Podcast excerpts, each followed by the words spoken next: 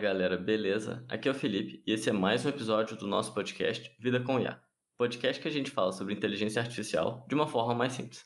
E no episódio de hoje, no podcast em inglês, eu entrevistei o Guillaume, ele é o COO da Walaxy, e aí durante a entrevista a gente falou um pouco sobre como que é o produto, né, da Walaxy, o que, que eles fornecem, e também como que dá para aplicar AI, né, inteligência artificial, no produto deles. E daí, numa segunda parte do podcast, a gente também falou bastante sobre o crescimento da empresa né, uma empresa que saiu do zero para uma receita recorrente anual de 6,5 milhões de euros, então bastante coisa, eles fizeram isso em três anos. E eu quis entender assim como que foi o processo disso, né? Parte de recrutamento, é, retenção de talento, que é algo bem interessante assim que não é tão não é tão falado assim, pelo menos eu nunca falei no podcast, então eu queria saber mais também como foi isso, né? Se a gente tem contato com a pessoa, é, é bom. E aí, como eu sempre falo com vocês, gente, se vocês tiverem a oportunidade, escutem o um episódio em inglês, eu vou deixar o link aqui para vocês é, você tem a informação vindo da fonte, né? Muito melhor do que escutar eu falando sobre como foi o episódio, fazendo um resumo para vocês. Então, se vocês entenderem inglês e quiserem escutar inglês, vou deixar o link na descrição do episódio para vocês. E também o Guilherme ele deixou um, um, um, cupom de desconto de dois meses da plataforma para usar de graça, se vocês quiserem. Então, vou explicar um pouco o que, que a plataforma faz, né? E daí, se você achar interessante, pode usar esse cupom de desconto. É, então, vamos lá, vamos explicar o que, que é o Alaxi. Ah, antes de explicar o que, que é o Alaxi, a Walaxy é uma startup que fica em Montpellier, que é uma cidade no sul da França que eu já fui, é bem bonitinha. Então, se vocês tiverem a oportunidade de ir no sul da França, é bem massa. Eles têm umas praias bem legais ali na região de Marseille, Nice e Montpellier também, é bem legal. E é perto da Espanha, então se você estiver lá, você consegue facilmente para Barcelona. Foi o que a gente fez. É, tirando isso, vamos explicar o que é a Walaxy, né? Então, a ela é uma empresa focada em contactar pessoas no LinkedIn. É bem nichado, né? Um, é um software que funciona para o LinkedIn e o objetivo é ser prospectar possíveis clientes. Por exemplo, é, se você tem, se você é uma empresa e você quer vender o seu produto, você quer, é, você quer contactar algumas pessoas, prospectar algumas pessoas no LinkedIn, você pode usar o Alaxi. E aí você consegue fazer isso em escala, né? Se você é um recrutador e você quer contactar possíveis candidatos, você pode usar o Alaxi. Você tem um produto e você quer fazer marketing do seu produto, não necessariamente vender e achar um cliente, mas só fazer o marketing do seu produto. Você pode usar o Alaxi também. Então, o software deles, eles têm bastante casos de usos, né? Mas é basicamente isso, é contactar e prospectar pessoas no LinkedIn. E aí isso me veio na cabeça que, tipo, a aplicação deles é um CRM. O que, que é um CRM?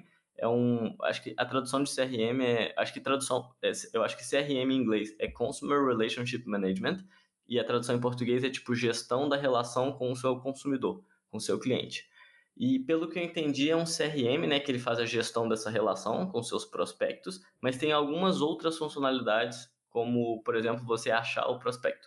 É, nem tudo está desenvolvido ainda, né, como é uma startup, as coisas vão se desenvolvendo ao tempo, mas parece interessante a solução deles. Então, ele explicou mais ou menos como que é o workflow, né, como que funciona a partir do ponto zero para você usar a plataforma.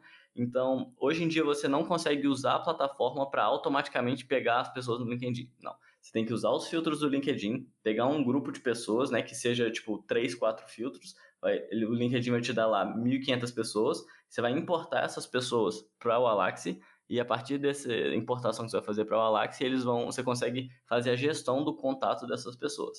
E o que, que acontece? É, ele falou que tem várias coisas muito importantes, que são, por exemplo, você não vai mandar a mesma mensagem para todo mundo. Então, você quer ter um texto específico para cada um. E aí eles falou que eles têm vários desafios relacionados a isso. Então, só para entender um pouquinho melhor qual que é o diferencial da Valax. Ô, gente, só para falar, porque às vezes parece que, tipo, sei lá, eu fui pago para fazer episódio, mas eu não fui, fui pago não, só tô explicando o que, que ele explicou para vocês entenderem como é que funciona o software, tá? Assim, não que eu não gostaria de ter sido pago, né? Mas assim, eu nunca fui pago para fazer um episódio com as pessoas. Mas enfim, então, aí ele tava explicando que o diferencial da. Porque falando assim, parece que eu muito tô fazendo propaganda pra galera, né? Tipo, falando do diferencial da empresa. Mas enfim. O diferencial de usar o Alax é que, tipo, você manualmente você consegue contactar 100 pessoas no LinkedIn. Você vai lá achar essas 100 pessoas, você vai mandar a solicitação de, de, de amizade, né, para conectar com essa pessoa, e depois você vai mandar mensagem para essas pessoas. O problema é, imagina que você mandou 100 mensagens para pessoas diferentes. Cada pessoa, cada uma dessas pessoas que você mandou, ela está num grupo diferente. E daí, no final das contas, essas pessoas, algumas delas vão aceitar o seu pedido de conexão, outras não vão aceitar mas você não sabe exatamente quem aceitou, quem não aceitou, vai ficar uma confusão, porque você vai ter um, um tantão de gente lá, você vai ficar recebendo notificação que aceitou, que não aceitou e tudo mais, e daí você tem que mandar mensagem, você não sabe em qual categoria está essa pessoa e tudo mais, e aí o que o software deles faz é organizar isso tudo para você. Então, a partir do momento que você importa lá no software deles, eles vão, você vai mandar conexão, as pessoas que forem aceitas, elas já vão para o grupo de aceitas na categoria delas, pelo menos foi o que eu entendi, né? Eu nunca usei o software deles, mas isso ajuda bastante a você fazer essa gestão é, da, da, relação que você tem com a pessoa, né? Por isso, é literalmente um CRM. E aí eles já fazem o tracking bonitinho para você de quem aceitou, quem não aceitou, para você poder contactar. E eles já separam nos subgrupos de pessoas baseado no, nos filtros, né? Então, foi o que eu entendi de como que funciona o software deles. É, e aí, a gente estava conversando um pouco sobre como que funciona a eficácia de uma campanha, né? Que é o que eles chamam, tipo, você tem um objetivo, eles chamam isso de campanha. Eu quero recrutar uma pessoa. Aí você vai usar o Alax lá para mandar a conexão para um tantão de gente e conversar com um tantão de gente ao mesmo tempo. Então, isso é uma campanha. E ele falou que tem duas coisas principais para dizer o, o sucesso, né, a eficácia de uma campanha.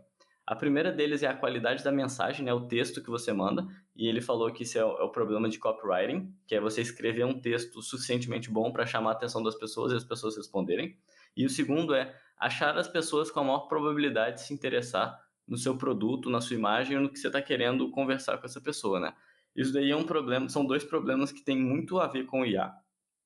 Ele falou que hoje eles ainda estão bem júniores assim, IA, eles não usam para quase nada, mas que são duas possibilidades bem grandes que, que dá para usar. E aí a gente discutiu um pouco sobre, acho que foi até um pouco de consultoria no episódio, tipo, eu explicando para ele o que, que dava para fazer, ele me perguntando algumas coisas, falando algumas ideias. Essa parte foi bem legal, porque eu, eu gosto de fazer isso, né?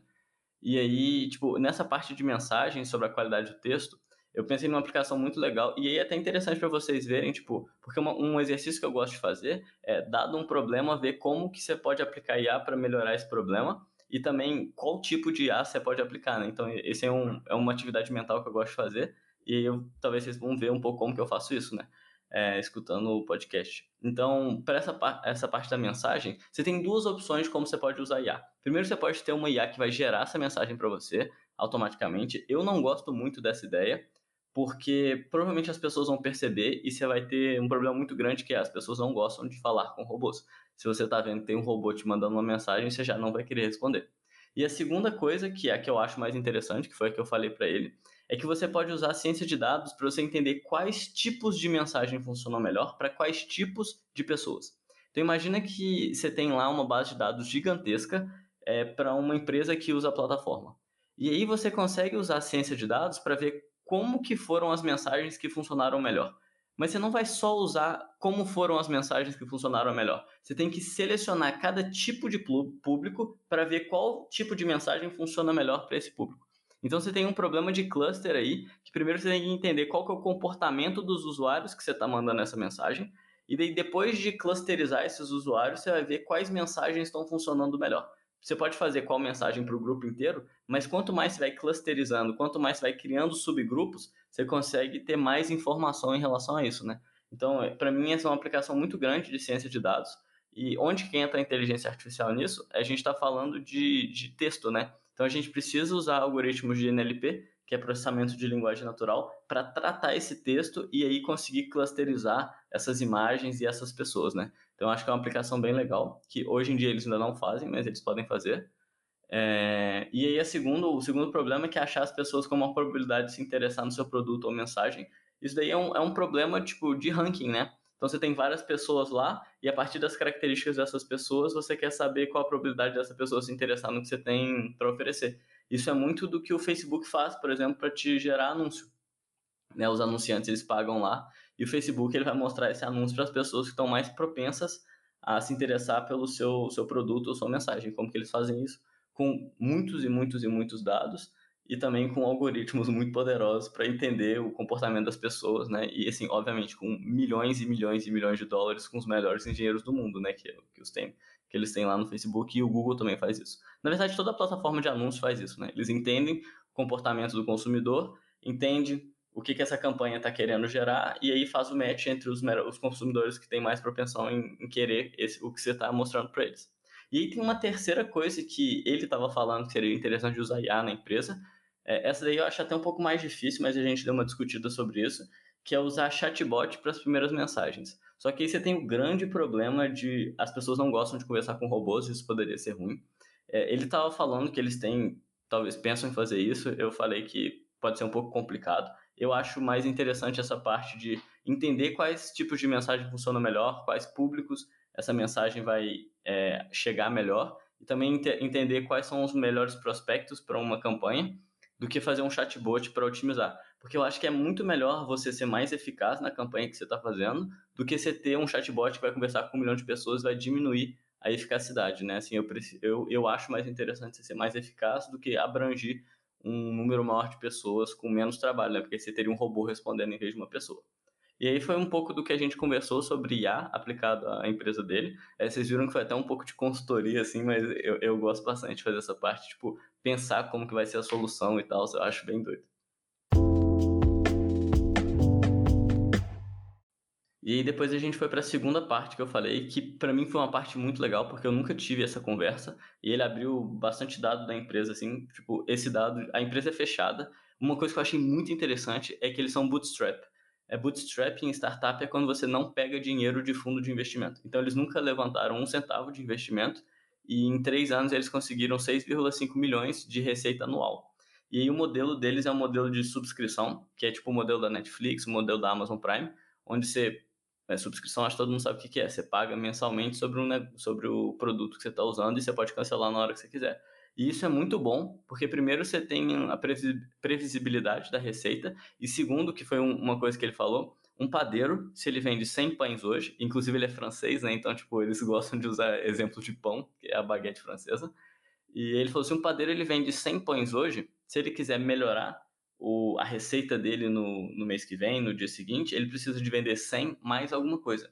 Se você tem um modelo de assinatura, um modelo recorrente, para o mês que, seguinte, para você melhorar a receita, você precisa só de fazer com que as pessoas que já estão pagando não parem de pagar e que você consiga algumas pessoas novas. E isso já vai aumentar a sua receita. Então é muito mais fácil você usar o modelo recorrente para crescer do que o modelo de assinatura, o modelo que você paga uma vez só, né?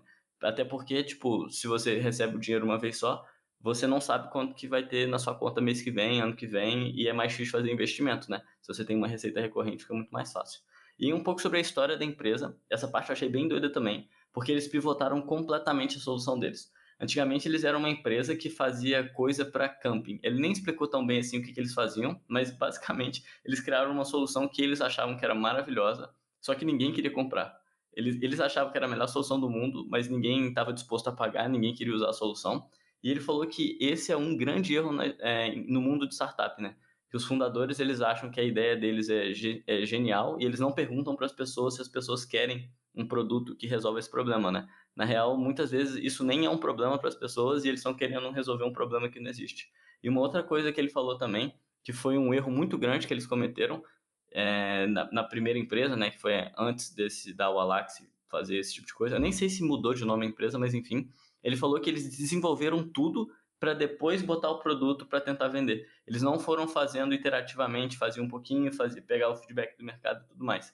E ele falou que isso foi muito importante de cometer esses erros na primeira vez, para que quando eles achassem o produto ideal, eles não cometessem esses erros de novo. E aí, como que foi o ponto de, de virada da empresa deles, né?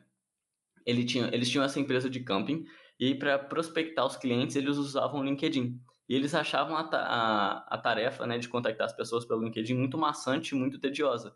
Então eles fala, ele falou lá que em uma semana um dos desenvolvedores lá da empresa criou uma ferramenta interna para automatizar e gerenciar o contato com esses prospectos no LinkedIn, basicamente que é o Alax faz. E aí ele falou que eles conheceram muita gente da, dessa área de empreendedorismo e tudo mais, de startup, e que as pessoas começaram a ficar interessadas pela solução interna que eles estavam usando e as pessoas queriam usar essa solução interna. E eles viram, ah, gente, a gente tem um produto aqui que ninguém quer usar, ninguém quer pagar por ele, e a gente tem um produto interno que tem gente disposta a pagar por ele, querendo usar, sem, mesmo, tipo, mesmo que a gente nem tenha esse produto pro, pro, pro externo, né, para as outras pessoas.